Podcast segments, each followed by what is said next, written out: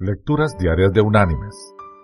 La lectura de hoy es del libro de los Hechos de los Apóstoles, capítulo 3, versículos del 1 al 8, que dice, Pedro y Juan subían juntos al templo a la hora novena, que era la de la oración.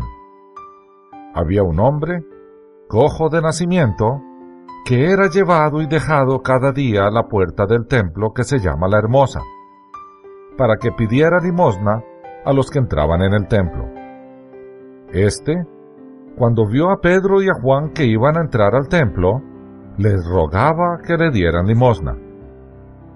Pedro, con Juan, fijando en él los ojos, le dijo, Míranos. Entonces él los miró atento, esperando recibir de ellos algo. Pero Pedro dijo, no tengo plata ni oro, pero lo que tengo te doy. En el nombre de Jesucristo de Nazaret, levántate y anda. Entonces lo tomó por la mano derecha y lo levantó.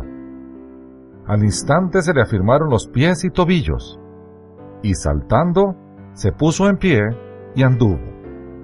Y entró con ellos en el templo, andando, saltando y alabando a Dios. Y la reflexión de este día se llama La confesión de un comerciante del Evangelio. Se cuenta que Tomás de Aquino, el famoso teólogo católico, llegó a visitar a un eminente religioso de la época y lo encontró contando dinero de sus feligreses. El religioso le dijo, Ya ves, Tomás, no podemos decir como decía San Pedro, no tenemos plata ni oro. Y Tomás de Aquino le contestó, tampoco podemos decir, como dijo él, levántate y anda.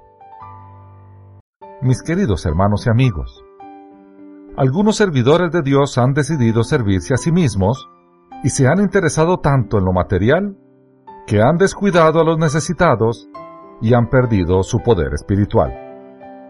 Estemos alertas descubramos y rechacemos a esos lobos con piel de ovejas.